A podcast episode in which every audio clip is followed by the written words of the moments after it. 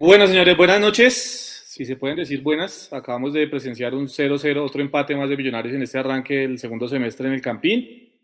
0-0, el partido frente a Atlético Bucaramanga. No sé qué decir al respecto, la verdad. Yo creo que se queda uno sin palabras, sin argumentos. Es indefendible realmente ya la situación. Eh, sí, bien es cierto, no estamos peleando descenso, no estamos eliminados, eh, no nos han pasado por encima, es verdad, pero no hay gol. Y cuando no hay gol, pues es difícil que usted termine consolidando eh, algo importante en el fútbol. El fútbol se trata precisamente de eso, de hacer goles. Y Millonarios no encuentra el camino para los goles y para sacar diferencia. Hola, buenas noches compañeros, a Sergio en la producción, gracias, a Alvarito que está por ahí conectado, a Juanse, a Edu y a todos los que se van conectando a este tercer tiempo. Comienzo con Juanse. Juanse, sus sensaciones después de este 0-0 en la capital de la República. Hombre, no hay, no hay palabras. Y a los que nos gustan y les gustan, y al Alvarito también que le gustan los números, no nos explica un equipo que hace 23 tiros en todo el partido. Solamente cuatro van a puerta. Uno. Yo sé que Chaverra sacó dos claras de gol, pero el Bucaramanga también se pudo llevar el partido. ¿sí? Donde se le meta esa a, Montero en la mitad de la cancha que, que pega en el palo esa última que tuvo el Bucaramanga, yo le conté tres a Montero, pues de nada sirve ser el, el, equipo que mejor juega y más bonito juega. Ojalá algún medio partidario le den el micrófono hoy, seguramente no va a pasar. Pero cuando usted mira eh, la tabla de porcentaje de conversión del semestre pasado y ve a Millonarios en el puesto 16, un 9% de efectividad de todos los tiros que hace que terminan en gol, eso es un problema crónico que no solamente ni es de hoy, ni es del partido con el Pasto. Otro dato, 34 centros, Jason. Yo no, yo no me entiendo de dónde, ¿sí? De dónde se volvió entonces ya los centros como una alternativa única para, para Millonarios. Yo creo que los jugadores del Bucaramanga salieron con chichones el día de hoy. Eh, no sé a Daniel Ruiz qué le pasa. Daniel Ruiz, pues creo que solamente lo vi. en ese último disparo que, que hace media distancia que saca Chaverra.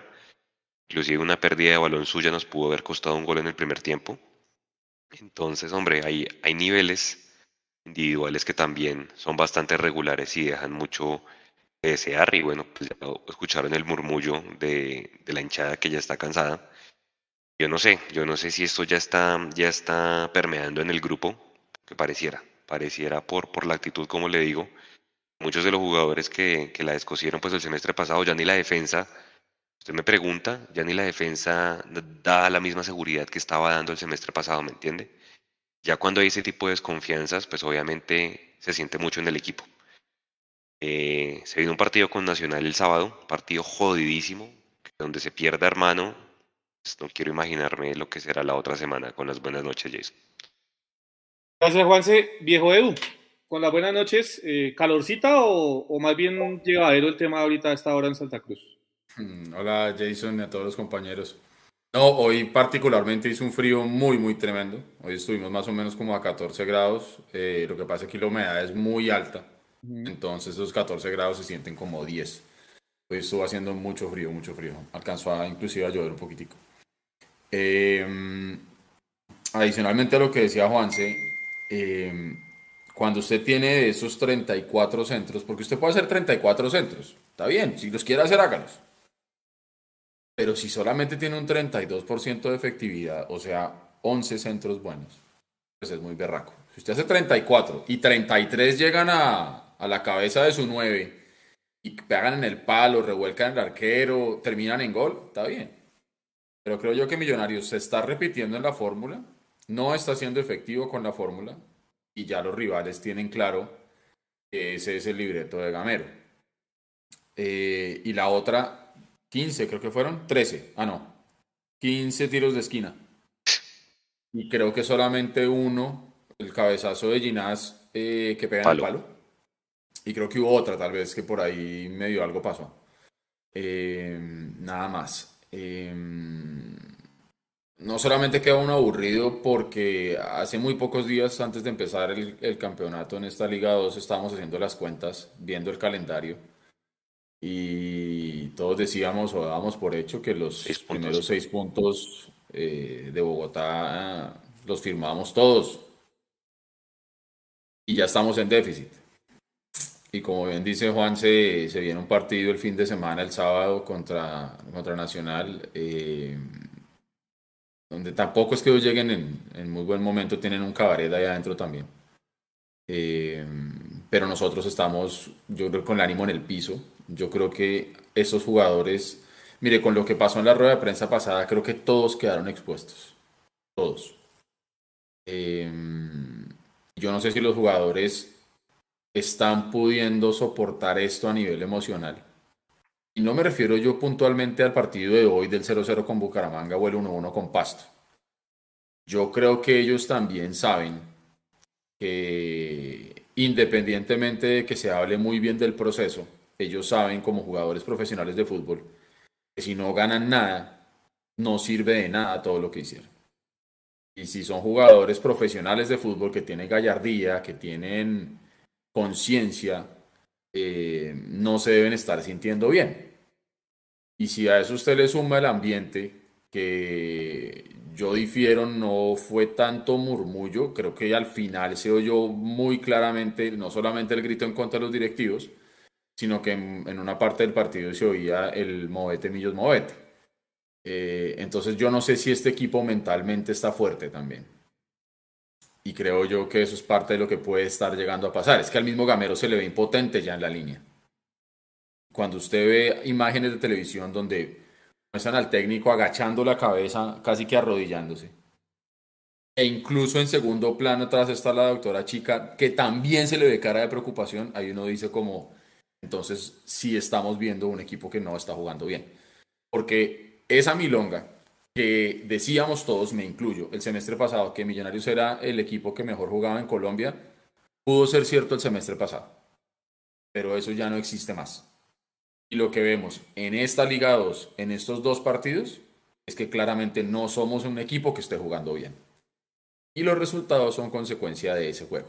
Si usted no juega bien, es muy difícil que los resultados se le den. Por ahí se le aparece la suerte y usted sin merecerlo entra una pelota y gana porque en teoría dicen los que saben, hacer un gol es muy fácil. Pero para Millonarios es jodidísimo hacer un gol. Entonces, me preocupa el momento emocional, el momento mental. Me preocupa lo caldeada que está la hinchada, pero también lo decepcionados que estamos todos. Y no puedo esconder que me preocupa lo que pueda llegar a pasar el sábado en un partido que nadie quiere perder, en un partido donde cualquier cosa puede pasar. Por ahí nos sorprendemos, jugamos un partidazo y ganamos el Medellín. Es porque somos tan bipolares que hasta eso puede llegar a pasar.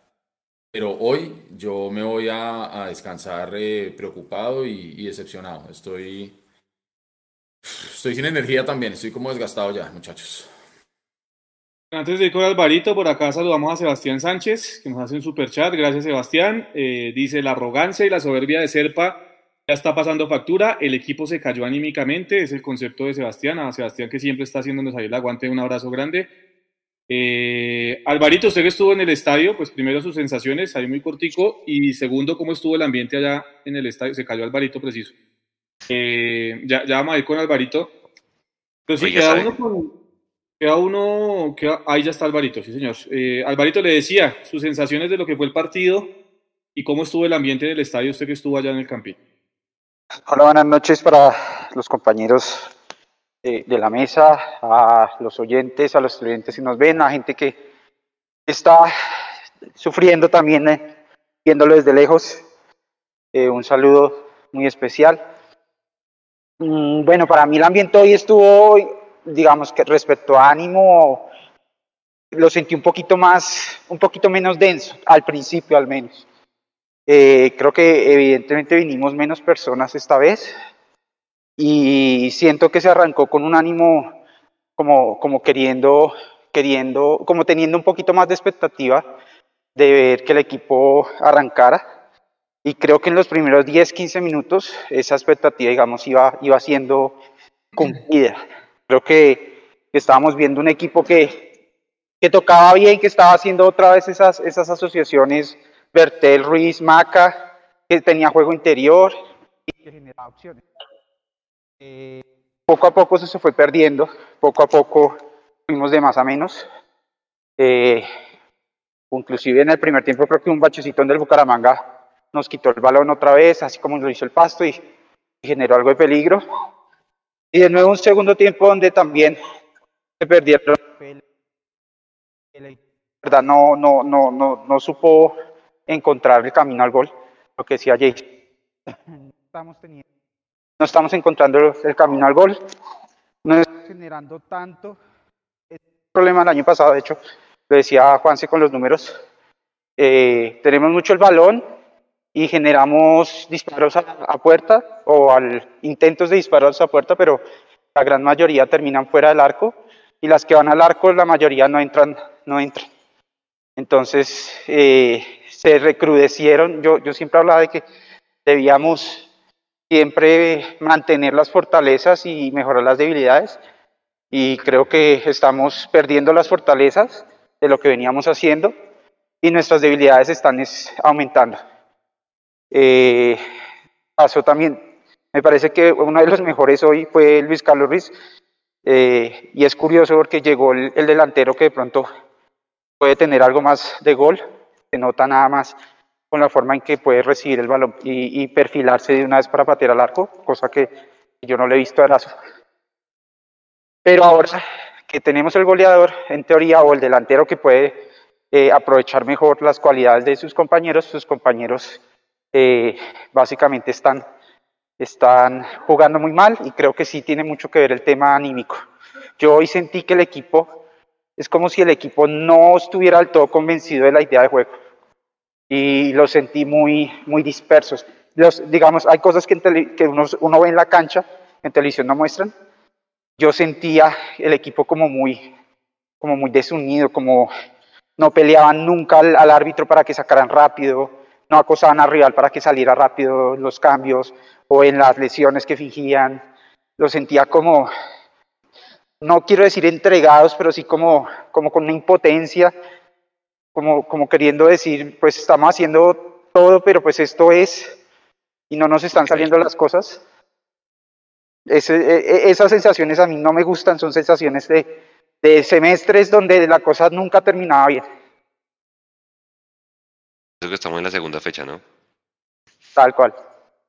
Es que, es que lo, lo duro ahí es, es ver, digamos, la desmejora tan, tan fuerte, porque es que veníamos de, de pelear el torneo por arriba lo que yo decía, yo creo que la vara, a medida que pasaba el tiempo, había que ponerla más alta y, y pues este semestre no se esperaba menos que empezar con dos victorias. Y no solamente no ganamos, sino que no jugamos bien. Entonces, que uno tenga que ver esto después de tres años o dos años y medio, con casi con, con una, una, base de jugadores casi idéntica y que desmejoremos tanto, es, es, es, es un bajonazo muy grande.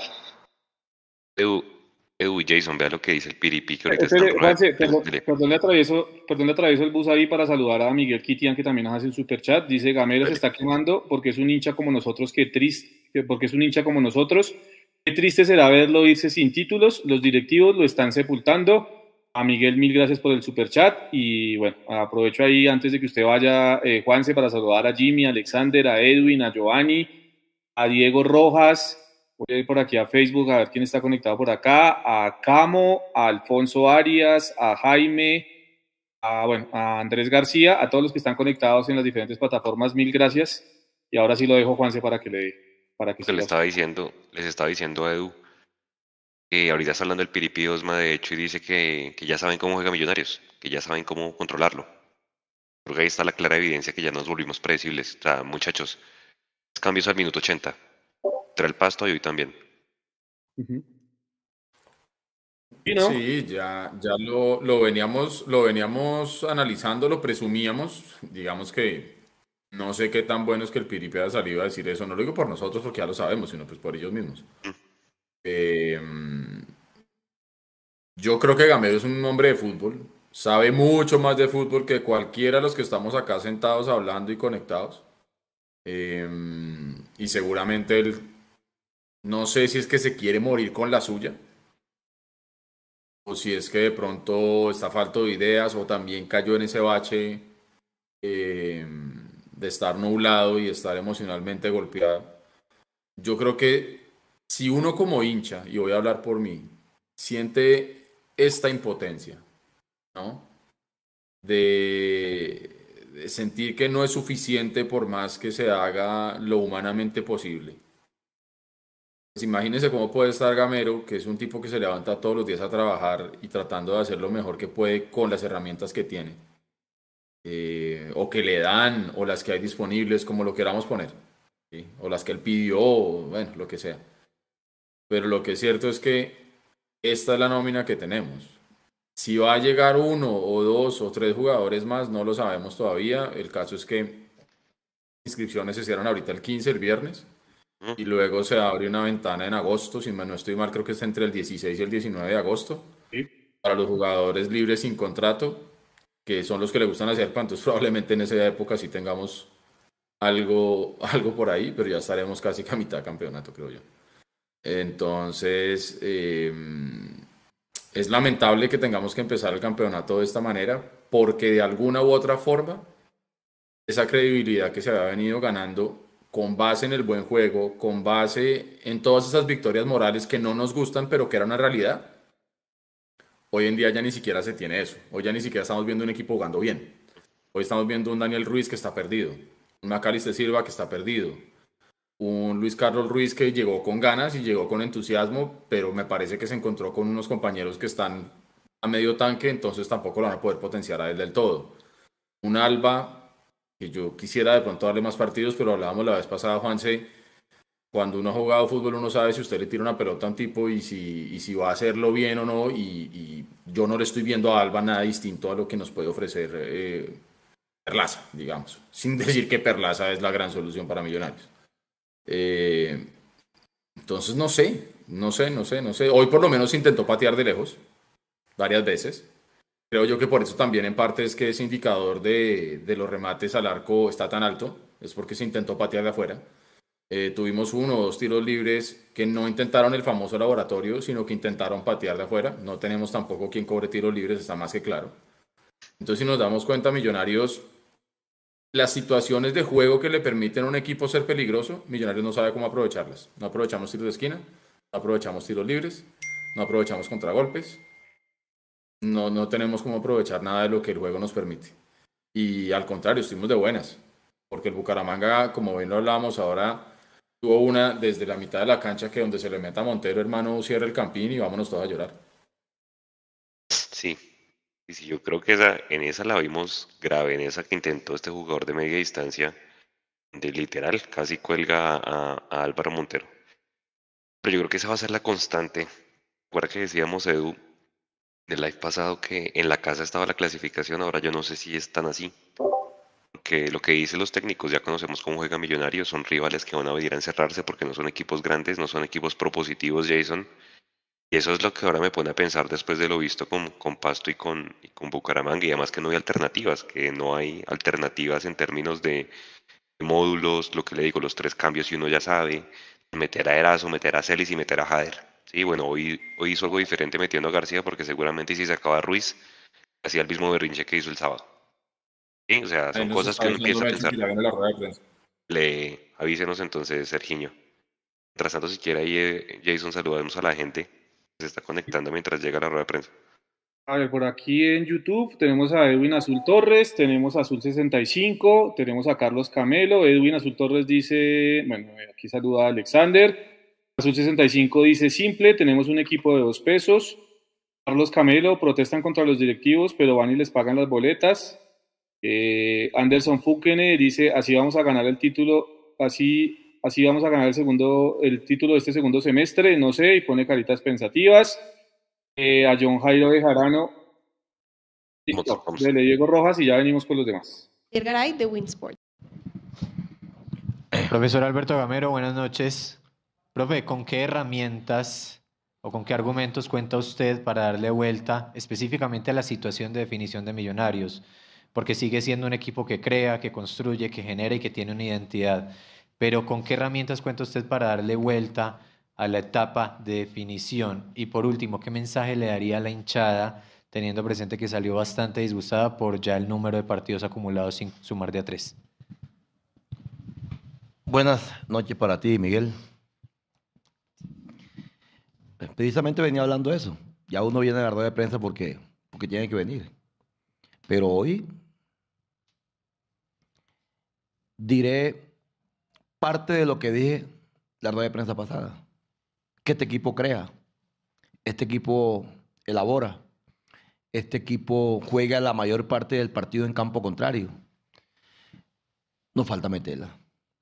Nosotros tranquilos estamos porque traemos un goleador. Hoy Ruiz tiene 12 goles en el año y Dairon tiene, 14, eh, tiene 13, a uno de, de Ruiz. O sea que tenemos un jugador que hace gol. Y necesitamos los complementos que vienen de atrás. Hoy creo que Gómez tuvo dos. Hoy Ruiz tuvo dos más. eh, hablo de Daniel. Hoy Silva tuvo otra. Entonces necesitamos también esa, como ese abono para no cargarle siempre la responsabilidad solamente a un goleador. Hoy Ginás tuvo un cabezazo. Entonces necesitamos eso también. Hoy probamos de todas las formas, de media distancia, de tiro de esquina, de pelota quieta, de, centros. Hoy peleamos, hoy, hoy probamos de todas las formas que se pueden hacer un gol. Y en las que probamos, tuvimos, tuvimos. Yo, son estos partidos donde, fíjate tú que en el último minuto hubiéramos podido perder. Son estos partidos que tú insistes, insistes, insistes y, y llega al contrario en, un- en- en- una contra y te, y, y- y te, y te cobra.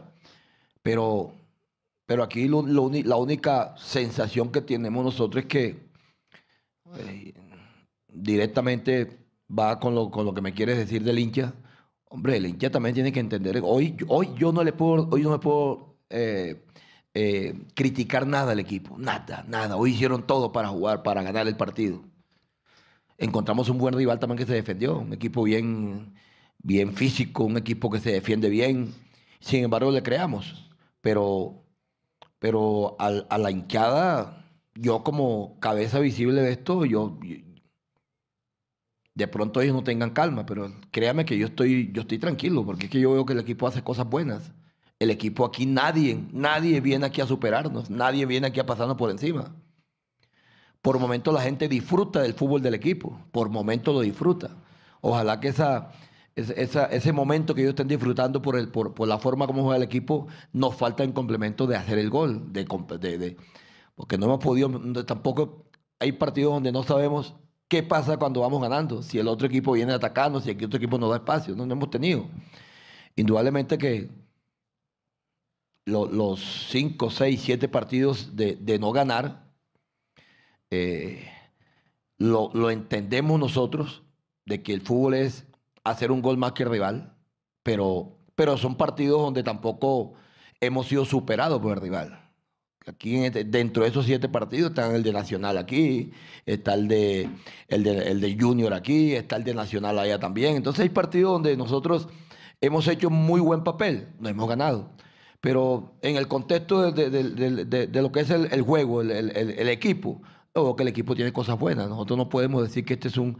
Nadie, un hincha hoy no puede decir que Millonario es un desastre. No, no, no. Millonario es un equipo que tiene orden, que tiene una idea de juego, que quiere ganar, que sale a proponer, pero a veces el gol no se nos da como hoy y terminamos empatando un partido de esto. Pregunta Cristian Pinzón de Caracol Radio. Hola, profe, buenas noches. Buenas noches, Andrés. Eh, la pregunta para Andrés. Hablaba el profe precisamente de esos siete partidos que acumula Millonarios sin poder ganar. Cuatro en Bogotá con una similitud, que Millonarios, como lo dice el profe, genera opciones, pero no puede marcar.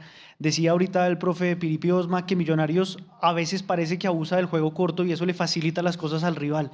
¿Siente de pronto, Andrés, que, que lo que le ha faltado a Millonarios para poderse llevar los tres puntos en esos partidos ha sido de pronto sorpresa, tal vez más recursos o simplemente es definición? No, no creo que sea así. Yo creo que si no estoy mal, hoy salió la, figura del arquero de, de Bucaramanga, entonces si viene a decir que, que Millonarios abusa del, del juego corto y que es más fácil para él, pero el arquero salió figura, pues algo, algo no está bien con, con ese argumento. Y creo que también ha sido así muchos partidos. Creo que muchos partidos eh, el, el arquero ha sido la figura y cuando el arquero es la figura, yo creo que el otro equipo eh, pues está fallando en ciertas fases del juego. Eh, de pronto nosotros también estamos fallando en la fase de definición si sacamos al arquero figura, pero no creo que sea falta de, de argumentos, porque si el arquero es figura, yo creo que los argumentos están y, y es lo que siempre eh, hemos dicho, nos, nos falta el último, el último peso para, para ganar los partidos y, y así es, pero que, que vengan a decir que a Millonarios le falta argumentos se, se me hace que, que no es, o por lo menos en la forma que yo veo el fútbol, que, que el arquero salga figura y decir que no tenemos argumentos es, es otro fútbol el que yo veo, el que yo entiendo. Pregunta Mauricio Gordillo de losmillonarios.net. Buenas noches, profesor Gamero. Usted es la persona que digamos que tiene experiencia en solucionar las cosas de millonarios. Si hay alguna constante, perdón, en estos últimos siete partidos eh, que Millonarios no ha podido ganar, bueno, salvo excepto el de Junior allá en Barranquilla, es que Millonarios crea muchas opciones y no mete, la, no mete el balón. Usted ahorita habló de Gómez y Gómez lleva cinco partidos seguidos desperdiciando mano a mano. Hoy no fue mano a mano, sino frente al arco solo. Profe, ¿qué va a hacer usted para que el balón entre? Porque eh, sí, jugamos bien, todo lo que usted dice es cierto, pero si la pelota no entra, profe, eh, veremos las mismas caras largas de los hinchas al final del partido. Buenas noches, Mauricio, para ti. Ay, Mauricio. Eh, yo creo que nosotros, yo me hubiera preocupado más cuando, si tú me dices a mí, profe, este equipo no llega. Profe, este equipo no te elabora. Profe, este equipo no tiene 11 de gol. Ahí hay preocupación. Pero nosotros, hasta la parte mental del jugador la estamos trabajando. O tenemos dos personas que nos ayudan mucho, que es el doctor Edwin y el doctor Pablo Yacose también nos ayuda a nosotros mucho en esa toma de decisiones. Son tomas de decisiones. En el fútbol es muy importante una toma de decisión y una ejecución. A veces tomamos bien, a veces hacemos bien la toma de decisión, pero no ejecutamos bien. Entonces, nos falta ese pedacito, y ese pedacito no es fácil. Ese pedacito, yo, yo siempre he dicho, Mauro, nosotros los técnicos siempre ayudamos y elaboramos durante la semana a que el equipo llegue hasta las 18. Ya de las 18 ahí yo, la verdad, no conozco un técnico que elabore jugadas ahí, porque ahí viene la toma de decisión de un jugador, ahí viene la individualidad de un jugador. Entonces, a nosotros nos está pasando eso, nos está pasando, créame, hoy, hoy lo que dijo, lo que dijo Ginás, de acuerdo a lo que dijo el profe Piripi, bueno, nosotros tuvimos llegada, siento que el arquero la sacó y para eso están los arqueros. En la última jugada también eh, Montero nos sacó esa, esa bola que, de contragolpe, para eso están ellos. Pero pero yo siempre tengo esa, esa, sensación y siempre me hago esa pregunta. Esa que, esa que hace Ginás. Nosotros nos hace falta el gol, claro, pero nosotros llegamos. Y los arqueros son la figura. Y cuando el arquero es figura, quiere decir porque le llegaron y él la sacó. Nosotros, hace mucho tiempo, yo le digo a Montero, y a veces le pregunto, Montero, ¿cuándo va a ser la figura del equipo? Ah, profe, si no nos atacan mucho, ¿qué figura va a ser? Y Montero nunca. Yo creo que desde que estoy aquí, desde que él está aquí, creo que no ha sido figura en un partido. Creo, no estoy mal. Entonces, figura, porque no nos llegan. Y la que llegan, él la, resuelve. Pero, o a veces no la resuelve y entran. Listo. Pero hoy yo creo que hoy ya verdad sacó unos valores importantes que, que nosotros creamos. Entonces, en eso, Mauro, nosotros estamos trabajando en eso. El profe Iguarán todos los días llega, nosotros llegamos temprano a hacer esa elaboración, venga, haga esto, haga esto, mucha tranquilidad, más, más serenidad, siempre cuando estemos atacando, eh, busquemos el jugador más cercano al arco rival para, para hacer una pared, ubiquemos un palo, todo eso nosotros hablamos. Pero repito, eh, nos está costando, nos está costando y hoy nosotros tenemos jugadores importantes en el ataque, importantes que al fin de cuentas Ruiz y, eh, hablo de Daniel y y Gómez, que son los más jovencitos, eh, eh, en, ese, en, ese, en ese ámbito van a ir aprendiendo a, tomar mejores decisiones. Pero la tuvieron. Entonces, es tranquilidad, Mauricio. Yo, la verdad, créame otra vez, te digo nuevamente, estoy tranquilo, estoy tranquilo porque veo que, que el equipo hace cosas muy buenas, falta meterla, falta meterla. Ojalá que, comenzamos y se nos abra ese, ese arco para, para poder sumar la tres. Pregunta Rafa Puentes de Casa Azul. Gracias, Valentina. Buenas noches, profe Gamero. Buenas noches, Andrés Ginas. La pregunta para eh, Andrés Ginas. Justamente lo que sabemos todos, ¿no? El balón no entra, eh, los arqueros salen figuras. Eh, eso genera una presión en los jugadores en la cancha cuando corren los minutos y el balón no entra. Andrés, lo digo porque viene un partido muy importante el próximo sábado en Medellín, que habrá que afrontarlo bajo esa percepción, que el balón no entra y que, nuevamente lo digo, los arqueros salen figuras. Buenas noches. Pues yo creo que es, es claro que nosotros todos queremos hacer gol. Eh, cuando no metemos gol, pues se nota la, la, la, rabia que nosotros tenemos porque sabemos las oportunidades que, que hemos desperdiciado, los momentos que, que, hemos tenido por falta de gol eh, de todo el equipo, no, no hemos seguido eh, pues con un sueño que, que todos teníamos un objetivo y hemos estado muy cerca y, y, bueno, yo creo que cuando pasan los minutos y uno mete gol, eh, es claro que el equipo hay veces se, se tensiona un poco porque entra la, las ganas de hacer gol, pero nosotros tenemos una idea muy clara, entonces tratamos siempre de, de tener esa idea y de mantenerla hasta el final. Eh, yo creo que son pocas las veces que, que vemos a los dos centrales de, de nueve buscando un gol, sino que tratamos de, de mantener la base y, de con nuestro fútbol seguir con las llegadas, porque como tú dices, somos un equipo con, con muchas llegadas y, y, queremos hacer gol. Claramente nos está faltando eso y, y entra el desespero, pero tratamos de, de, mantenerlo con calma al no descuadrar nuestro 4-2, nuestro cuadrado defensivo, que, que sentimos que es muy importante. Pero, pero bueno, yo creo que cuando empiecen a venir los goles eh, van a venir eh, una racha positiva para este equipo. Pregunta Nicolás Flores de Marca Claro.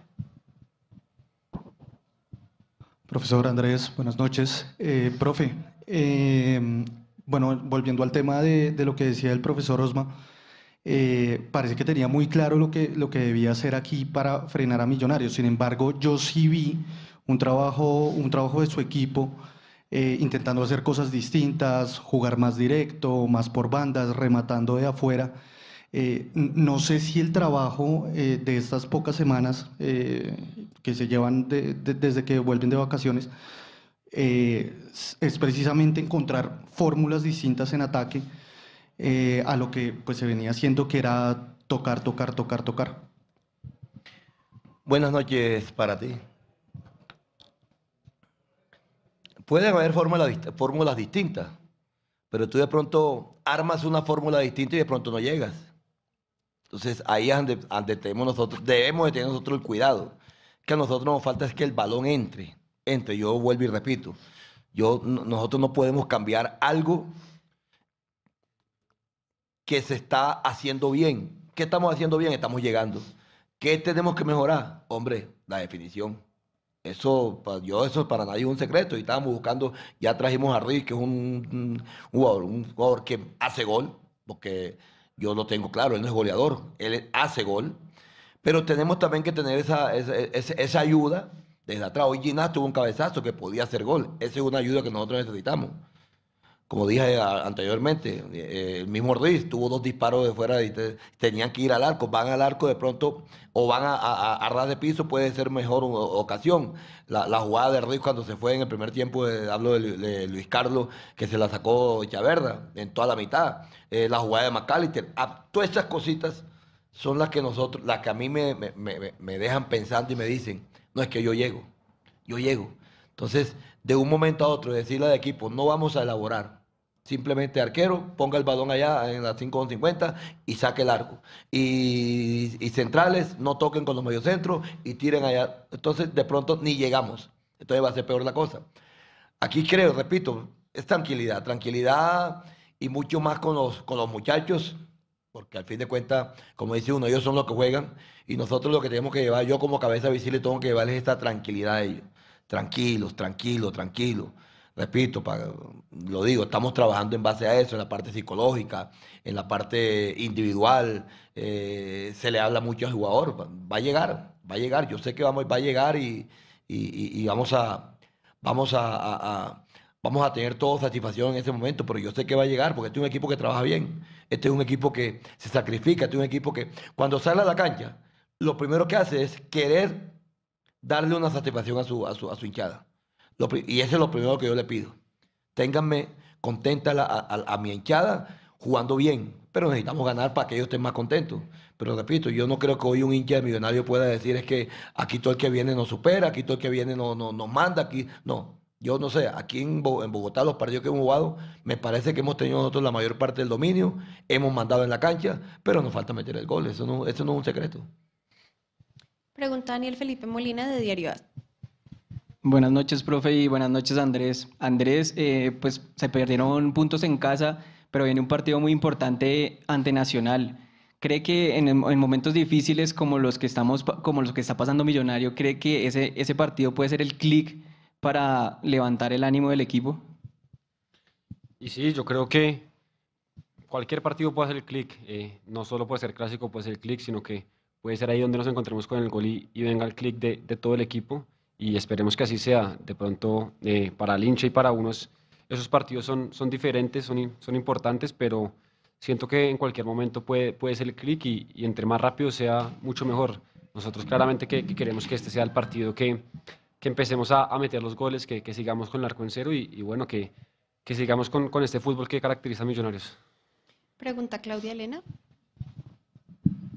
Gracias, buenas noches para los dos. Eh, Alberto, eh, al, al, enfrentar un equipo como hoy Bucaramanga, que se metió atrás, que, que, marcó bien, vino a defenderse y lo hizo bien, un arma fundamental de la pelota quieta, sobre todo en los tiros de esquina. Hoy se tuvieron 15, 15 tiros de esquina y digamos que no se pudieron aprovechar. Ahí hay un mal movimiento, faltó algo. ¿Qué pasó para no haber aprovechado uno de esos 15? Buenas noches, Claudia. Si no estoy mal, yo le decía a los muchachos ahí, Vargas creo que cabeció dos por fuera. Eh, Pereira cabeció una por fuera. Ginás cabeció una por fuera. Y no sé, hubo otro por ahí de pronto que no me acuerdo. Cabeceamos, pero no la metemos, Claudia. Y hay que cabecear al arco. Entonces, en eso, en todo trabajamos. Hoy, fíjate tú, hoy tuvimos, hoy creo que tuvimos un tiro, un tiro libre desde lejos y lo cobró de Alba. Queremos cobrar tiro libre directo también para ver si podemos abrir. Pero nosotros estamos eh, tratando de, de, que el equipo se sienta lo más cómodo, posible y que ellos entiendan que cómo podemos llegar al gol. Hoy, y yo veía que no, no hacíamos la corta porque es que estábamos ganando. De los cuántos 15 tiros esquina, me parece que en 10 ganamos. Me parece, si no estoy mal. Ganamos en 10, pero no cabeceamos bien. Ganamos en 10, pero la bola no fue al arco. Entonces, eso es lo que tenemos que. Eso hace parte también de, de, la definición. Como te dije anteriormente, yo no, no solamente es el delantero que tenga que definir. Un central, cuando vaya a cabecear, también tiene que ir a definir. Pues para eso lo mandamos. Entonces, en eso también hoy. Hoy pecamos. Hoy pecamos también porque, porque no, no fuimos certeros y no fuimos eh, precisos a la hora de un cabezazo pero, pero cabeceamos. Pregunta Gabriel Jiménez de Mundo Millos. Profe Andrés, buenas noches. La pregunta para Andrés. Voy a seguir por la línea de la pregunta anterior. Fueron 15 tiros de esquinas y 34 centros. Y en la óptica del hincha quedó que el equipo solo llegaba al área tirando centros, sobre todo en el segundo tiempo o después del minuto 20 que es lo que explicaban del desespero. Pero, Andrés, ¿será que de pronto nos estamos viendo un poquito predecibles en materia ofensiva? Gracias. Bueno, yo creo que eh, cuando hay equipos que se encierran tanto, tratan de, de, llenar mucho la mitad de la campo y, y, lo más libre son las bandas. Entonces, cuando lo más libre son las bandas, la idea es atacar por ahí, aprovechar esos espacios que, que el rival deja. Y muchas veces el, el, recurso que nosotros tenemos es el centro. Eh, sabemos que tenemos a, a, Luis Carlos, que es un jugador que, que va muy bien por arriba y, y, como dice el profesor, eh, abusamos, pero por ahí también tuvimos las más claras. Eh, de pronto, si, si hubiéramos metido algún cabezazo, no estaríamos diciendo que abusamos, sino que estaríamos diciendo que esa fue la llave del partido.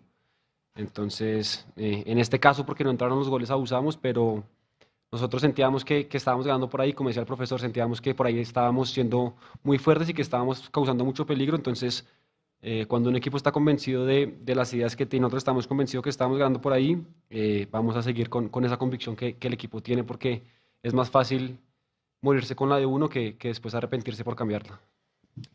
Y finalizamos la rueda de prensa con la pregunta de Rafael Tobar de Pasión Azul. Gracias, Valentina. Profesor, buenas noches. Eh, profesor, es cierto lo que usted dice, eh, que nadie pasa, por así decirlo, por encima de millonarios y en Bogotá eh, se ve. Pero sí hay un fenómeno y es que eh, los equipos están viniendo a perder mucho tiempo en Bogotá, nos manipulan el tiempo, lo hizo el Junior, lo hizo Nacional, lo hizo Pasto, hoy el Bucaramanga. Profesor, ¿será que nos falta algo de presión eh, al árbitro, hablar algo? Porque es que se volvió un, un, común denominador. Y una cortica, profesor, usted el sábado se nos eh, sinceró también y nos contó varias cosas que nos puede contar del tema de Cataño, eh, del tema de Venegas y ese punta que en su momento mencionó que no había podido llegar a Millonarios. Gracias, profesor. Buenas noches también para ti. Eh, ese es un tema que lo tienen que, que revisar casi los mismos árbitros. Porque repito, esto a nosotros nos está costando a nivel internacional.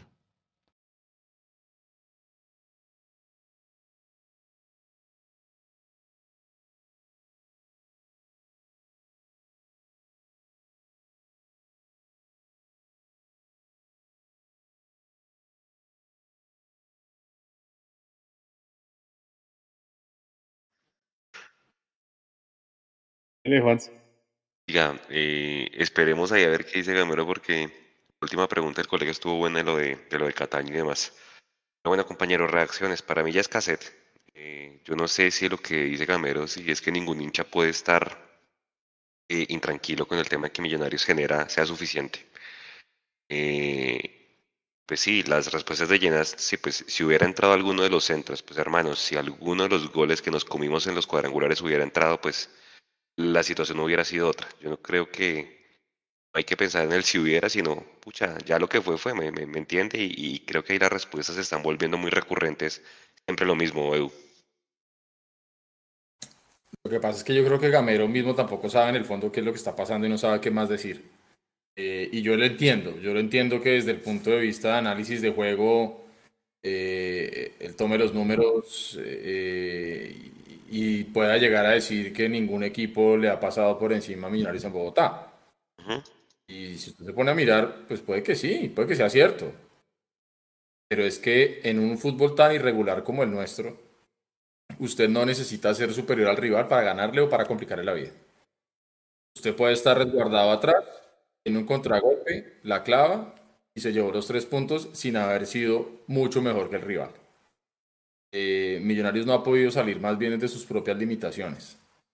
Entonces, yo creo que el primer partido que se está jugando Millonarios es contra sí mismo. Y después tiene que salir a, jugar contra los demás. Eh, es como si usted está atravesando un momento emocional muy jodido, muy, muy jodido a nivel personal y le toca a usted lidiar con eso en su casa y salir de su casa, montarse en el Transmilenio con su problema emocional ahí, con esa nubecita negra en la cabeza encima, jodiéndolo todo el tiempo y tener que llegar a su oficina o a su colegio o a su universidad y tener que rendir. Y no es como las caricaturas que uno podría decir que la nubecita negra se queda allá afuera y yo cierro la puerta. Usted carga con esa vaina emocional por todos lados. Y si Millonarios está, está pesado, porque mire que Gamero comprueba y dijo que tiene a dos personas trabajando en la parte mental al equipo. Eso, eso es bueno desde el punto de vista de saber que existen dos recursos humanos trabajando ahí para el equipo. Mm, pero creo que tienen que seguirlo trabajando mucho más. Entonces, claro, Juan, se, se, suena cassette. Suena cassette y yo sí sigo insistiendo que aquí falta mucha autocrítica. No podemos seguir teniendo esas salidas de decir que es que somos mejores que los demás porque es que tenemos más la pelota, porque es que la, la, a la pregunta de Claudia, 15, 15 tiros de esquina, sí, pero es que mire que cabeceamos no sé cuántos. Hermanito, al final la pelota no entró. Y ya, es lo que usted dice, o sea, si hubiera, o si pudiera, o si... Ese tipo de verbos ya no se deben conjugar en el fútbol. Es lo que es y ya. Y, y yo no veo muchachos, escasamente por lo que estoy viendo a hoy, puede ser que esto cambie y que lleguemos a los ocho volando, pero a hoy yo veo a este Millonarios entrando, arrastrándose a los ocho. No lo veo Les voy a hacer una pregunta. Porque usted decía una cosa, Juan, si ya le doy el cambio. Éramos muy claros diciendo que la clasificación estaba en Bogotá, ya no está en Bogotá, porque ya regalamos cuatro puntos, ya dejamos de ganar cuatro puntos. Entonces ya tenemos déficit. Hay que salir a buscar esos puntos que se nos quedaron en Bogotá. Por ende, nuestra clasificación no estaría del todo ganando todo en Bogotá. Hay que salir a arañar algo por fuera.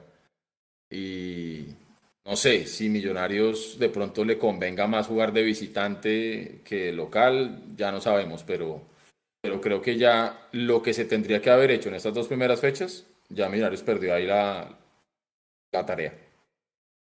Una pregunta que suena cliché, estoy viendo aquí, el caballo Márquez, ¿no? Se ganó otra vez el premio y del jugador de Di Mayor, hizo, volvió a hacer gol.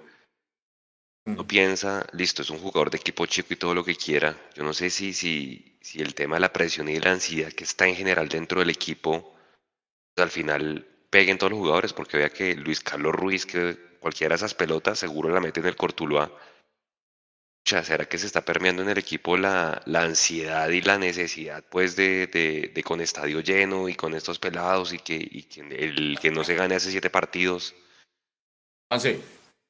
Estadio lleno, no, man. O sea, ¿habían cuántas personas hoy? ¿10 mil? No, no, no. Claro, yo, yo no digo hoy, sino de atrás. O sea, es que son siete partidos. Ah, ya, ya. Es, la, es la, peor, okay, okay. la peor segunda Pues, racha de Gamero. mire, mire que Ginás, Ginás medio lo dejaba ver ahí en la rueda de prensa. Él dijo, eh, por aquí tenía yo anotado, dice, dijo Ginás en la rueda de prensa, se nos nota la rabia cuando no entra el gol. Todos tenemos un objetivo y hemos estado muy cerca. Es claro, el equipo se tensiona cuando pasan los minutos y no hay gol.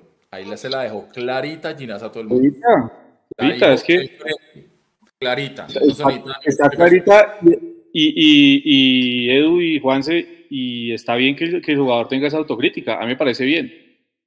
A mí lo que me dejó preocupado hoy, a diferencia del día sábado, es la, la cantidad de mentiras que nos quiso decir Alberto Gamero hoy en la rueda de prensa. ¿Sí? Que, que diga que no tiene nada que reprochar, pero a la vez nos dice que solo nos falta meter el gol. Pues es que si usted juega al fútbol, no hace goles, pues se tiene que reprochar por no hacer goles. Y más cuando genera el juego que él dice que Millonarios que genera. Que diga que el público disfruta, viejo. Pues Yo no sé si es que todos los que estamos acá en, la red social, en las redes sociales no vamos al estadio y resulta que los que van al estadio sí disfrutan, pero pues yo no creo que todos estemos equivocados al decir que pues este Millonarios nos tiene más preocupados que enamorados. Eso es una realidad. Decir que a la rueda de prensa va porque le toca, viejo, entonces no vaya. Es fácil, hágase expulsar y mande al asistente a la, a la rueda de prensa. Pero es una falta de respeto con el periodismo, con, las, con los colegas que van a la rueda de prensa y con el mismo hincha que está esperando las explicaciones del, del, del, del timonel del barco. Decir que va a la rueda de prensa porque le toca. Es una falta de respeto, ¿sí? Eh, decir que a veces el gol no se da como algo simple, como algo que, pues, que pasa en el fútbol y, y ya. Y, y, yo creo que esto no es de ahora. Millonarios, cuando revisamos los números, en comparación al segundo, se, perdón, al segundo semestre del 2021, eh, y uno compara el, el, primer semestre del 2022 y este arranque, y Millonarios ha venido en pique en, en, cuestión de goles. Es una realidad. Y dice que siempre le pide a los jugadores enamorar a la afición. Eh, pregúntele al hincha si está enamorado cuando el equipo no hace goles. El hincha se enamora y las nuevas generaciones le guste o no le guste a él, las nuevas generaciones del fútbol, adeptas al fútbol, se enamoran con su equipo ganando. Como hicieron hinchada Nacional y América en Bogotá, por ejemplo, que ganaban. En Barranquilla, ¿no vio ahorita? ¿O por qué, o por qué hoy, o por qué hoy los, los pelados de 14, 15, 16 años se saben la nómina completa del Liverpool, del Manchester City, del Manchester United, del Real Madrid, del Barcelona, pero no se saben las de la Liga Colombiana? Que ven un mejor espectáculo y porque allá ven goles es que el, el, hincha se enamora con el espectáculo y con los goles. Entonces a mí que me venga Gamero a decir que le dice a los jugadores que hay que enamorar a la afición, mientras no se gane y mientras no se lleguen los títulos y no se concentren los, triunfos, la afición no va a estar enamorada. Eso es una realidad. Pero a mí lo que más me dolió de Alberto Gamero, un tipo al que yo creía humilde hasta hoy, un tipo al que yo creía serio, es que diga que va a la rueda de prensa porque le toca ir cuando él dice que le gusta hablar de fútbol. Una falta de respeto completo con el hincha, con los colegas que estuvieron en la rueda de prensa. Sí. Barito, su opinión de la rueda de prensa, si está por ahí. Eh, sí, pues yo creo que aquí el tema con, con Gamero es, y con él en general, con Gamero y con, con el equipo profesional, con el plantel de jugadores, es que deben entender que ellos mismos han subido la vara. Entonces sí, está muy, está muy bien que ningún equipo nos pase por encima, está bien que podamos tener balón y generar las opciones y de pronto no sufrir tanto como en otros equipos, otras épocas donde eh, veíamos que cualquiera llegaba a Bogotá y nos hacía, nos hacía sufrir, nos hacía partido. Eh, y donde veíamos que teníamos que ir de visitante a ver si lográbamos sacar un empate o a, o a especular un poco atrás. Está bien, está muy bien que ya no sea así, súper, pero es que eso fue, eso, eso ya, digamos, eso era tal vez eh, mucho más destacable hace un año o hace año y medio, pero es que ya venimos de un proceso donde ya logramos eso, ahora queremos lograr más con eso, queremos que eso se redunde en victorias y al final en títulos. Entonces él no puede pensar, aunque yo siempre he dicho, estas ruedas de prensa son muy cassette, muy, se dice es lo que, lo que conviene decir, no la realidad, pero asumamos que ellos realmente piensan eso. Él no puede pensar que el hincha está contento porque el Bucaramanga no nos pase por encima hoy en día, cuando llevamos dos, eh, cuando llevamos un año y medio eh, compitiendo por arriba. ya lo que uno espera es que eso no pase, o sea, eh, eso ya sería un el acabose que venga un equipo como eso y nos pase por encima después de, de todo lo que de, de, de, todo lo que se ha hecho y lo que se ha preparado. Entonces ellos tienen que entender que la vara ellos mismos se han encargado de ponerla alta como debe ser. Y, y, y, la medición hoy en día ya no es esa, ya no es, es que no nos pasaron por encima, es que tuvimos eh, la mayor cantidad de opciones, eso está bien, eso es lo que, lo que se espera, pero ahora a eso hay que sumarle los goles y las victorias. Si no, ¿cuál será el avance? O sea, ni Gamero ni los jugadores pueden pretender que no la pasemos todos los torneos eh, con el hincha contento porque los rivales no vienen y nos, nos, nos hacen partido acá, nos, nos, nos dominan el juego, nos quitan el balón. Porque eso, porque, eso... porque sacamos porque sacamos figura al arquero rival. Pues no, pues eso está muy bien, pero eso no, eso no, eso no, hoy en día no alcanza. Antes de pronto sí, antes cuando veníamos de, de, un torneo, de un torneo de cuando no entrábamos ni a los ocho o de entrar a hacer cuentas, eso ahí, ahí sí, pero ya no, ya cuando estamos clasificando de primero, segundo, tercero, ya cuando estamos en teoría jugando una final o peleando por llegar a final, ya no, ya lo que, lo que sirve es ganar y lograr lo que no hemos logrado. Entonces ellos tienen que mentalizarse en eso o si no, o sea, no van a entender la, el, el, malestar del hincha. Ellos no, ellos no pueden considerar que el hincha va a estar contento solo con eso. Jason. Sí, Juanse, y, y, es que se me olvidó algo y, y es el tema de, hoy me dejó preocupado Gamero no solo por lo que dijo de la asistencia a la rueda de prensa y todo lo que dijo que enamoraba al, al, hinchada y que, en fin, sino porque hoy creo que se lavó las manos. Hoy se jugó completamente las manos eh, Alberto Gamero, ¿no? Entonces no se ganó porque los jugadores toman malas decisiones en el terreno de juego y ellos son los últimos, los únicos culpables. O sea, Gamero tiene, ¿cuánto mide la cancha de Campín? 105 metros, creo que mide de ancho, eh, de largo, perdón. Eh, Gamero eh, trabaja solo 90 metros. O sea, a, a, lo, que él nos dijo, ¿no? Gamero, Gamero tiene el título para trabajar solo 90 metros. Estoy hablando bajo las declaraciones de él. Yo he defendido a Gamero en muchos aspectos, pero es que lo doy la tapa. O sea, hablarme a mí, que ningún técnico en el mundo trabaja las jugadas en el último cuarto de cancha, es, es la mentira más grande. Eso, eso, es la mentira más grande porque eso se trabaja y se hace y se hacen circuitos y se hace y para eso, para eso en, en, de un modo u otro también están los reducidos o el bobito que llamábamos nosotros. Porque para, ese, para que haya ese carácter resolutivo en el último cuarto de cancha es que se hacen ese tipo de trabajos y entonces que no venga a decir que, no, que, que, que eso no se trabaja. ¿Y sabe qué? Eh, Otra cosa, Jason. Y qué pena que me la atraviese ahí. Dele. Pero entonces, si no, si no estamos trabajando en las 18, como lo dijo Gamero, entonces, ¿cuál es el trabajo de Iguarán? Iguarán Eh, está trabajando para las esa 18. es otra, ¿no? Esa es otra que hay que preguntarle al profe Iguarán. Entonces, sí, o sea, o sea, ahí sí haya O una sea, la no, yo no estoy diciendo que Iguarán no trabaje. Que No, por no, eso yo decía, quiero decir que si Gamero dice, Exacto. exacto, que si Gamero dice que no se trabaja nada en las 18, entonces, ¿qué está haciendo Iguarán? Uno. Y dos, no sé cómo habrá sido en su época, Juanse, pero en la mía, a mí sí me enseñaban a trabajar en las 18 y se tomaban decisiones bajo presión. Eh, incluso me acuerdo, tengo todavía, hermano, estaba en el año 96. Yo me acuerdo de cuando en pleno entreno yo tomé una mala decisión dentro de las 18 y el profe Manjarres, que era mi técnico, paró todo el partido y me dijo, venga papito, y me dijo, aquí hay que hacer es así, así y así. En fútbol formativo. pregúntele.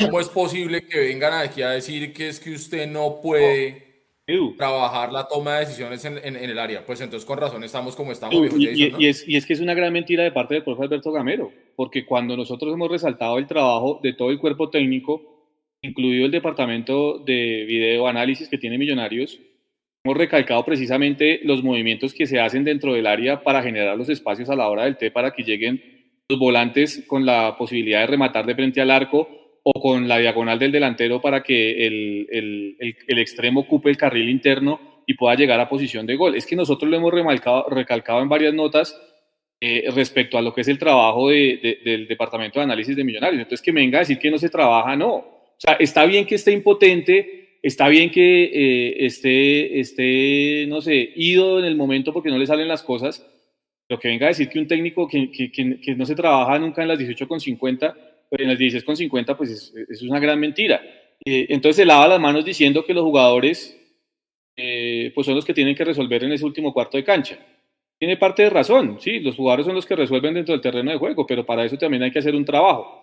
Después dice que eh, se ganó en el juego aéreo, pero que pues como Ginás y Juan Pablo Vargas no la cabecearon al arco, pues que eso no es culpa de él, porque pues se ganó, pero pues que si no la metieron no es culpa de él. Después también se quejó de los árbitros, ¿no? Que pues que, que los árbitros le estaban haciendo un mal al fútbol colombiano, es verdad, pero entonces cuando usted ya empieza a sumar todas estas aristas, encuentra que el cassette o que el libreto más bien está perdiendo, porque usted ya le está, usted ya está mirando responsables en todo lado, ¿sí? Y, y, no, y, no está, y no está haciendo una autocrítica realmente de cuál es su trabajo. Porque yo les digo, o sea, realmente Millonarios con los jugadores que tiene, solo puede jugar al 1-4-2-3-1. Solo podemos jugar a eso, no podemos cambiar nunca, no podemos arriesgar en algún momento en un partido en donde están quemando las papas como hoy necesitamos los tres puntos y sacar un, y sacar un lateral para quedar con tres centrales o sacar un volante de marca para sumar a alguien más en, eh, en, en la parte de arriba. No lo podemos hacer nunca, solo podemos jugar con el 1-4-2-3-1 y hasta ahí fue. Eh, a, mí, a, mí me tocó Edu también Manjarres eh, en los inicios, después me tocó Nilton. Nilton también era la de los, de los, que literal a usted le nombraba a su, le nombraba todas las groserías que se sabía cuando, cuando se tomaba una mala, una mala decisión. Eh, el mismo Gato Pérez, usted le pregunta, yo no sé, de pronto usted le alcanzó a tocar, a mí no me tocó el, pues el loco Arroyave, el loco Arroyave, la gente no le quería mucho por, por, su estilo, sí, pero pues las estadísticas de la cantidad de jugadores que este man sacó al profesionalismo y goleadores son enormes. El gato Pérez contaba, pues al gato se le burlan mucho, pues acuerda por la zurda, Edu, que el, la zurda del gato Pérez era de palo, man. Cuando el man tomaba malas decisiones, el loco Arroyave lo agarraba a cachetadas, literalmente, delante de todo el mundo del entreno. Yo no quiero decir que Iguarán vaya y agarra cachetadas a, al muchacho Gómez, sí, ni mucho menos. Entonces yo, no, sí, yo, me pongo a pensar, eh, y, y Guarán se acuerda que él decía que Márquez era de los mejores, eso hablaba maravillas cuando lo entrevistaban. Yo veo a Márquez que ahora está volando en su equipo, yo no sé, hermano, para mí hay una vaina ahí la camiseta que, que, que, pesa un montón, pero pues también yo creo que es una pregunta importante para, ¿Ah, ¿Sí? para Gamero, el trabajo de Iguarán. ¿Usted se acuerda, Juanse? Juanse. Cuando ¿Escuchan? hablamos con... Sí, sí, sí. ¿Qué más, Edu? ¿Con Nico? Oh, Nico. Oh, Nico. ¿Cómo están? Que perdonen, les atravieso el bus. Pasa que venía escuchándolos y Juan se to... Se fue Nico. Se fue, Nicolás. Le de Edu. Entonces, eh, le decía, no sé si usted se acuerda cuando Nico Viconis dio unas declaraciones. Habla mucho del murmullo, ¿no? ¿Me, me, me, me escuchan ahí? ¿Me caí? Hágale ya, hágale ya, miro y ya, ya volví y mando el bus. ¿Quién está hablando?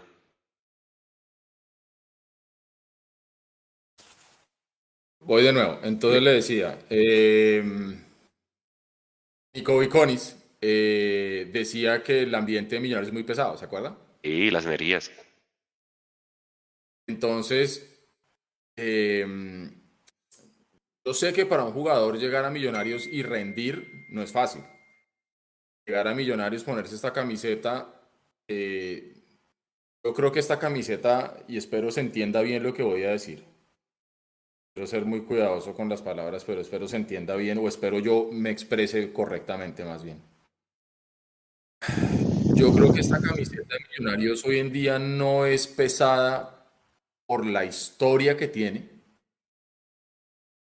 sino por la gloria que dejó de tener. Y eso genera un compromiso doble, triple, cuádruple para las personas que llegan. El que llega a Millonarios tiene que de una vez cargarse una mochila llena de piedras eh, que no son su responsabilidad pero tiene que asumir ese ambiente. Creo yo que ese es el peso real que tiene la camiseta de Millonarios. No es porque seamos un equipo histórico, grande, o lo que usted quiera, como lo quiera llamar. Para mí pesa más hoy en día es precisamente la falta de resultados y la falta de títulos en Millonarios, lo que hace que esta camiseta sea tan pesada para jugadores como el Caballo Márquez. Eh, se regresa para Santa Marta, se libera, se deja aquí en Bogotá esa maleta llena de piedras mírelo como está jugando tranquilo. Yo no voy a decir que es que ahora pues el caballo marque selección Colombia lo que usted quiera. No. Pero simplemente está jugando tranquilo. Lo que tanto nos decían, que era lo que usted mencionaba, que Iguarán decía que es que es un gran delantero, que Gamero casadísimo con él, ha tenido dos buenos partidos. Es que hasta el mismo Harrison Mojica. Yo vi un pedacito del partido hoy, hizo un enganche hacia adentro y sacó un remate de zurda, hermano, que se pasó lamiendo ese palo vertical derecho del arquero. Cosas que no se le veían a Millonarios. Entonces yo creo que lo que pasa con Millos es eso. Hoy, el tema del peso de la camiseta. Y Jason, para ir cerrando. Juanse, yo creo que ya está dicho. Yo, yo la verdad ya, dije lo que tenía que decir de Alberto Gamero, lo que mis apreciaciones del partido. Me preocupa mucho, eso sí, pues eh, obviamente la, la, situación en la que está el equipo. El sábado es un partido muy jodido, muy fregado por todo lo que está pasando. Eh, ya hay una interna fuerte entre eh, los directivos y el plantel. A eso se le sumó también una, una gran parte de la hinchada de ellos. Está muy, muy fuerte el ambiente. Ojalá eso jugara a favor de nosotros. Eh, el tema es que la metamos, ¿no? El tema es que, que, que el balón entre. Y, y, si no pasa eso, pues definitivamente ya tres partidos sin ganar en este arranque y completar ocho sin poder sumar una victoria, marcan obviamente un camino muy difícil para Alberto Gamero. Yo no estoy diciendo que Alberto Gamero se tenga que ir del sábado si pierde con Nacional o si empata con Nacional. No estoy diciendo eso, no estoy pidiendo la, cabeza de Alberto Gamero. No soy quien además para pedirlo. Pero sí lo que dijo hoy en la rueda de prensa y los invito a que lo escuchen ya con, con menos calentura y, pensando en, el bien de todos como hinchas. Eh, lo que dijo hoy Alberto Gamero deja muchas cosas que decir porque realmente eh, no es digno de la persona que está a cargo de la dirección técnica de Millonarios, lo que dijo hoy en, el, en la rueda de prensa. Se pegó una enredada, él solito se enredó, entre más trataba de explicar, más enredaba. Al final de cuentas, dejó, a mí me dejó sensaciones muy negativas lo, lo de hoy en la rueda de prensa. Muchachos, eh, que el, el, el sábado, mejorado? donde se le mire, yo no sé si Nacional le dé la gasolina para ganar la mañana Junior y Junior pues obviamente con un ambiente, pues con la llegada de Carlos Vaca que literal volvió a romper el mercado. Nacional no va a llegar ni mañana o pierda. Allá también, como usted decía, Edu, está, está bastante heavy el ambiente, ¿no? O sea, va a ser un partido calientísimo el día sábado para las dos partes. Va, tanto Sí, para Millonarios sí, sí, como para Nacional. Sobre todo de pronto para la gente que no, que no tiene, que no tiene contexto, allá se están dando en la jeta durísimo porque llegó como vicepresidente ejecutivo del equipo eh, Benjamín Romero, que en su momento fue parte del equipo de mercadeo de Millonarios. Dicen que hincha declarado de Millonarios y bueno, llegó allá, entonces allá están emberracados todos, entonces eh, pareciera que ni siquiera un título eh, permite tener a la gente tranquila, ¿no?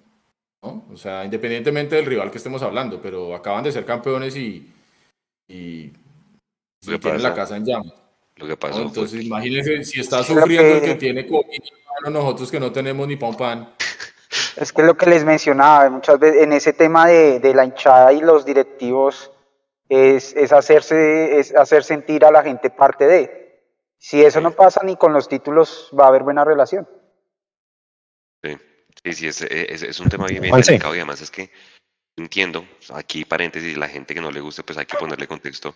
Emilio Gutiérrez lo habían puesto a sentarse con las barras bravas de allá, que es el presidente, este que tiene una pinta de todo menos de presidente, si lo han visto, el de Nacional, que tiene el pelo largo y bigote. Sí, sí, sí.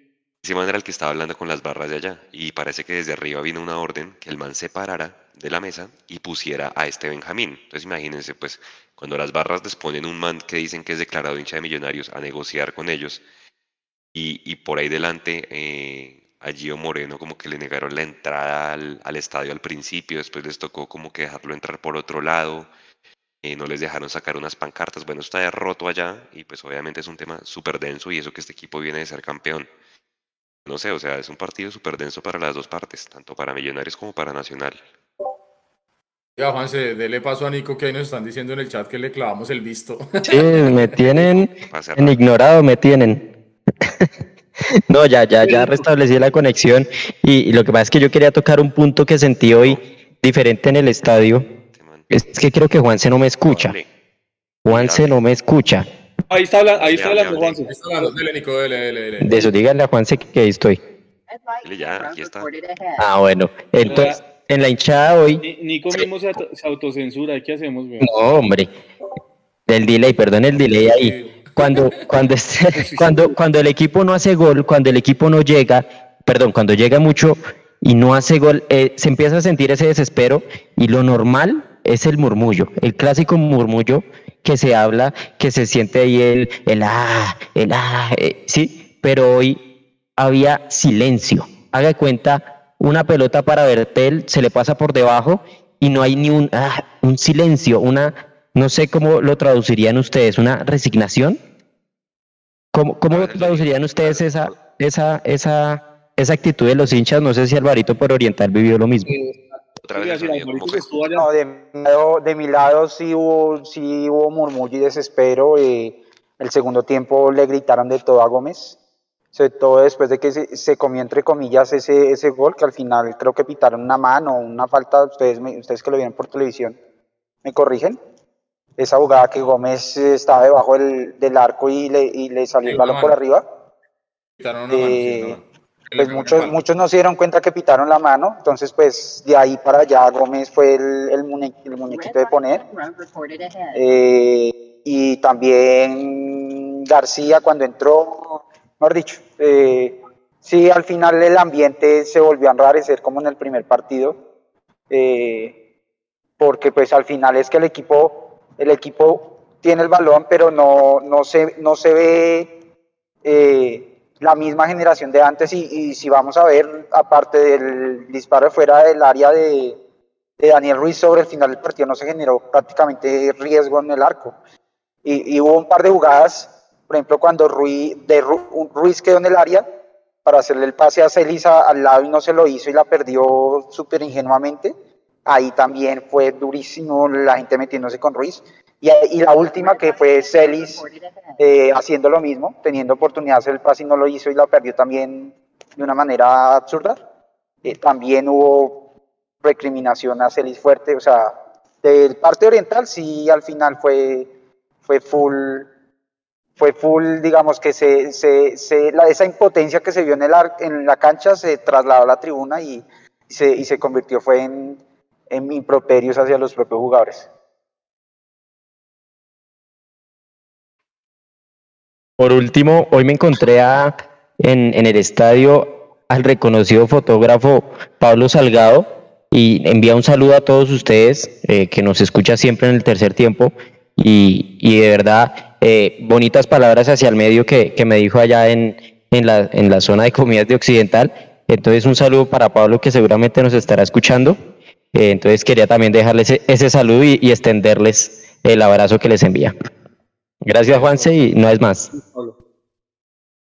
No, vámonos, que aquí ya no dieron más, Juanse. Juanse, Juanse, no lo escucho.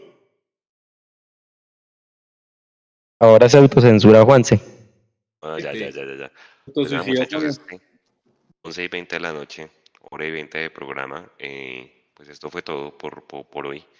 Ambiente durísimo. Si quieren tener salud mental, pues traten de no mirar redes porque ustedes saben cómo se pone ese ambiente. Mañana cuando presenten a Cataño y a este otro jugador que seguramente mañana los van a anunciar. eh, yo creo que nosotros se cierra el libro. Pues no sé si el delantero, qué delantero esté libre ahorita para venir. No sé. No, pero ¿sabe qué, Juanse? Es que, es que como, como se cayó la rueda de prensa, eh, acá estoy, pero Mechu siguió allá eh, digitando. Eh, espérame que estoy buscando acá. Eh, de hecho, fue lo último que, que- que pusimos en nuestra cuenta de Twitter. Eh, Gamero dijo, abro comillas, hay un lateral izquierdo colombiano que está afuera y quiere volver a Colombia. Ya hemos hablado con él y vamos a ver si se puede concretar. ¿Quién será? Eso lo dijo Gamero en rueda de prensa. David. De pronto. No sé. No sé si por ese lado. Era el que era de equidad de Arias, pues es derecho. No, Ah, ese es ese es derecho, derecho. ¿cierto? Sí. Ah, pero, pero esta, esta otra, esta otra también es, es, es linda, ¿no? La respuesta de Gamero. Eh, trajimos lo que necesitábamos, un, un goleador, un central, un lateral y estamos buscando otro lateral porque no previmos lo de Muricho. Pero venga, y no que, y no que Ruiz no es goleador. Porque él mismo lo dijo. En fin. ¿No? Hace gol, pero no es goleador. Ahí Así está devolviendo el- devolviéndose un tricito de lo de la, la semana pasada y es, era, era ahí medio evidente que, que iba a pasar. Porque él desde un principio pidió dos delanteros. Es que la- de, la prim- de las primeras dos entrevistas que le hicieron después de que nos sacaron, él dijo, necesitamos dos delanteros. Y ha llegado uno. Entonces, Y de hecho se fueron dos, ¿no? Se fue Caballo y se fue Abadía. Sí. Sí. Bueno, No, esperemos. cerremos este chuzo, hermano, porque de verdad. Esperemos a ver qué, con qué salen. Transmilenio. Buena semana para todos, buen eh, término de semana para todos. Seguramente el jueves estaremos por acá. Eh, si hay liga femenina, no la han anunciado todavía, entonces no sé qué tanto festejaban. Si todavía no hay, no hay liga, digo, algunos medios esperemos a ver y ojalá pues Millonarios es uno de los, de los equipos que, que saldría a participar.